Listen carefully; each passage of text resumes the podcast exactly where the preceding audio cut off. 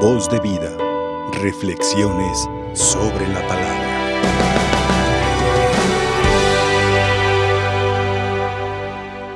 La oración que no se hace, obviamente no llega. Pero la oración que se hace, llega. La oración tiene un poder tan grande, mis hermanos, que llega.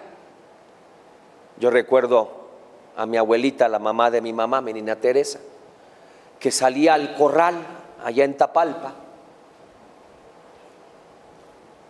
Para acá de estar fulano, para acá de estar perengano. Ella estaba convencida de que esa bendición que daba desde ahí, desde el patio, llegaba, ¿verdad? Pero no solamente, mis hermanos, mis hijos, es el hecho de dar la bendición, sino con la actitud que se hacen las cosas, ¿no? Ella, con, ¿por qué lo hacía? Porque ella a sus hijos, sin lugar a duda, que Dios la bendijo con sus criaturas, como una madre que abraza a su hijo, ella lo hacía con amor, ¿sí? Todo lo que hagamos en nuestra vida hay que hacerlo con qué ingrediente, mis hijos? Con amor, sí, con amor. Ánimo, ¿verdad? Para todos. Ánimo. Echémosle ganas a nuestra vida, porque tenemos un gran Dios que nos ama tanto qué hizo por nosotros. Todos sabemos la respuesta, ¿no? ¿Qué hizo por ti? ¿Qué hizo por mí? Entregar su vida por por amor.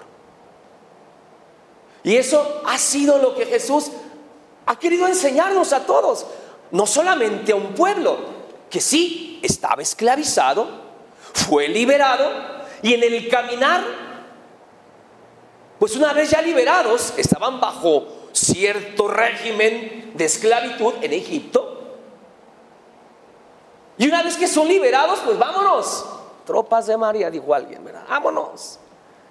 Y en el caminar, mis hijos, como los dedos, cada uno somos tan diferentes, comenzaban a surgir opiniones, decisiones. Y entonces Moisés se dio a la tarea de qué? De ponerse a escribir normas, preceptos, leyes. Más tengo entendido que eran más de 600 normas. Más de 600 preceptos, imagínense.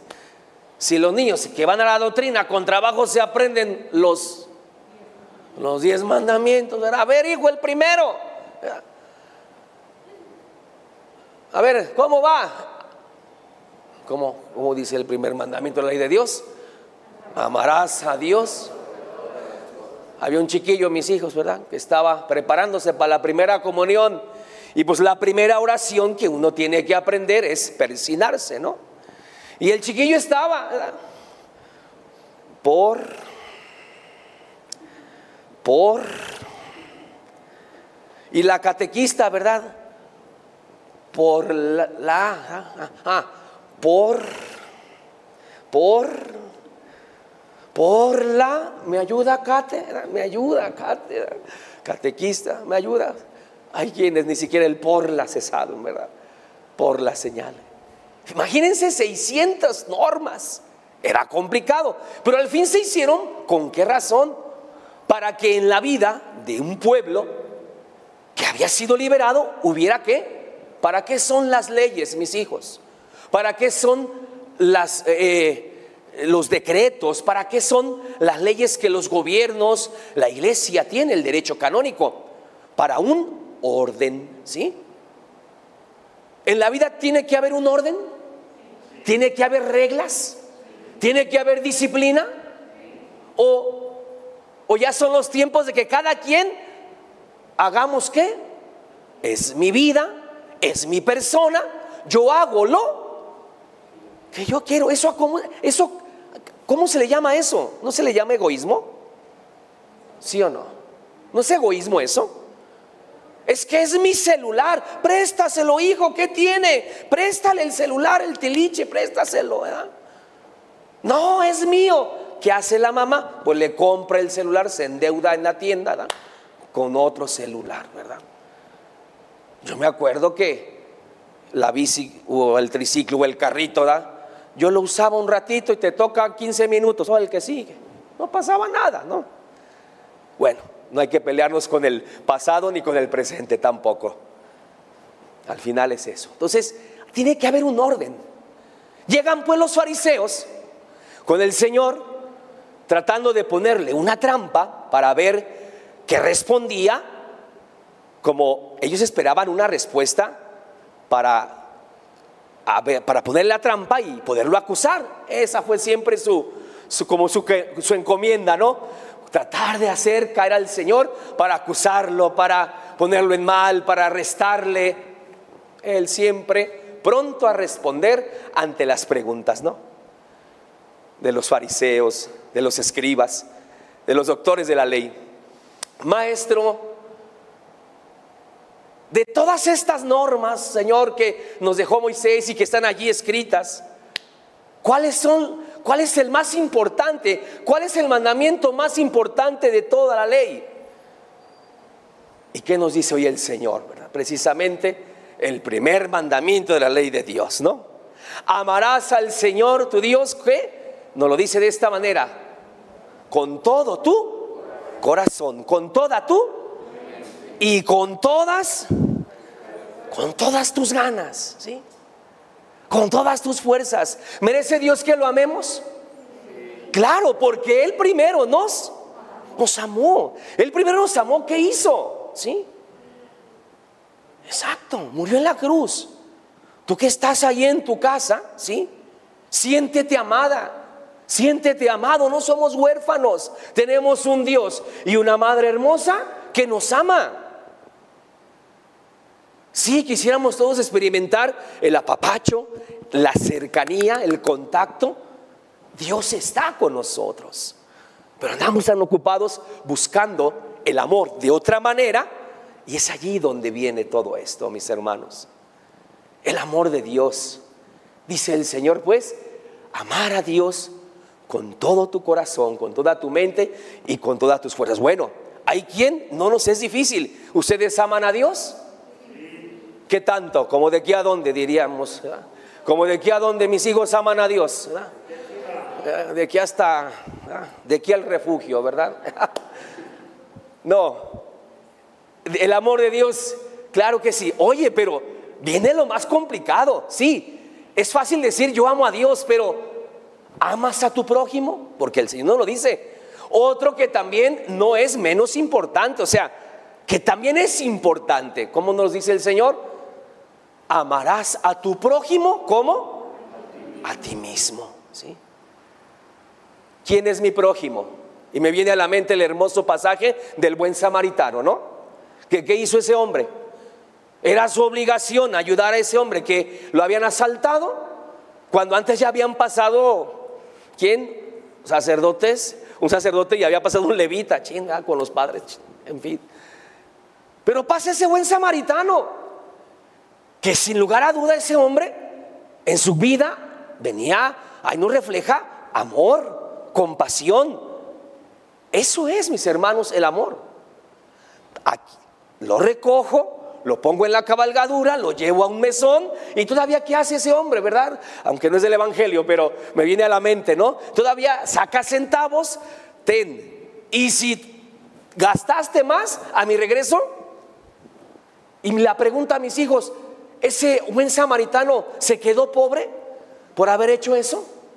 No. Dios no nos deja de su bendita mano.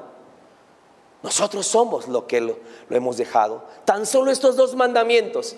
Si todos los viviéramos, y no es para solamente el católico, no es solamente, mis, mis hermanos, no es solamente para, para el que profesa una religión, es por humanidad. Es por humanidad. Porque tú mereces respeto. Porque tú no mereces ser condenado. Cristo no vino a condenarnos, ¿o sí? Vino a amarnos. ¿Qué fue lo que hizo que se convirtieran todas esas personas? María Magdalena, Mateo, Saqueo. Fue la mirada que transmitía Jesús su bendito amor. ¿sí? Y eso nos falta a nosotros, vernos con amor. No, nos vemos pero para, perdón, nos pueden decir aquí sandeces, ¿verdad? Pero este, eh, pero vemos a los demás como medio para, para aprovecharnos, ¿no? Para este, sacar ventaja y no nos vemos con amor. Pero habrá, quien sí. Conozco una viejita, mis hijos, allá de por el cerro del Cuatro, eh, quienes vivimos aquí en Guadalajara, ubicamos ese punto, ¿no? El Cerro del Cuatro, allá por la avenida 8 de julio y para allá, ¿sí? ¿Qué hacía doña Chonita? Cuando ella se enteraba que alguna vecina no tenía para los frijoles, que su esposo se había quedado sin chamba, ¿Qué hacía la señora? Agarraba su carrito del mandado y allí iba por todo el barrio, por todo el vecindario. Fíjese, doña Chorita, ¿qué anda haciendo? Pues aquí, mira, aquí una vecinita se quedó sin chamba, su señor, y andamos echándole la mano. ¿Qué hubo? Sí, cómo no. Llenaba el carrito, ¿sí? Llegaba. Buenos días, doña Chonita, mira, hija, te traigo esto. Aquí los vecinos se juntaron, mira, y oye, ¿usted cómo se dio cuenta que tú dale gracias a Dios, hija? Hay gente que, miren, calladamente vive el Evangelio. Son evangelios vivientes. Muchos hablamos aquí muy bonito, pero ya en la vida no vivimos el Evangelio, este Evangelio de hoy, en el cual podemos, como decimos, resumir toda la palabra de Dios, el amor. El amor de Dios. ¿Por qué nos cuesta amar a Dios? Dice alguien, yo no lo veo. ¿Cómo voy a amar algo que no veo? ¿Cómo voy a amar a alguien? Dios está presente. Yo me acuerdo en el catecismo, ¿cómo aprendíamos? Dios está en el cielo, en la tierra y, y en todo lugar. Así le decíamos, ¿verdad? En el catecismo. Dios está presente. Dios está presente. Y a ti te toca hacerlo presente en el hogar. Desde aquí, mis hermanos, una oración para todos a esas personas que están en su enfermedad, siéntanse amadas. Todas esas personas que nos pidieron una oración, desde aquí, nuestra oración en María Santísima, en nuestro Señor Jesucristo. Simplemente eso, amémonos, ¿eh? amemos a Dios, claro, porque Él es la fuente del amor. Y si no me acerco a Dios, pues ¿cómo voy a amar? Ciertamente nadie da lo que no tiene. Acerquémonos a Dios. Hay quien dice que no necesita ir a la iglesia, no necesita pertenecer a, una, a un grupo, que porque eh, esto, aquello, eh, ¿quién más te va a poder enseñar el auténtico y verdadero amor si no es Cristo, el Hijo de Dios, que entregó su vida por nosotros, por amor? Porque Él solamente quiere tu salvación. ¿Y quién no quiere la salvación? Pues todos, ¿no? Que esta Santa Misa, como todas las Eucaristías que celebramos en nuestras comunidades, allí en nuestra comunidad, en el refugio. Tuvimos la fortuna de celebrar, ¿verdad? en días pasados, la fiesta de nuestra Madre Santísima. Y eso que es lo importante, ¿no? Nuestra fe. Lo más importante es fase de nuestra vida, el estar cerca de Dios. Vamos pues continuando esta Santa Misa. Mis hermanos, Dios nos bendiga a todos. Y bueno, el Evangelio es muy claro, muy sencillo. No se ocupan muchas cosas. Sí, habrá quien tenga un buen libro, habrá quien lea un, buen este, texto por allí, algún volumen de algo de buenas y sabias recomendaciones, excelente. Pero tan solo el primer mandamiento de la ley de Dios. Que así sea.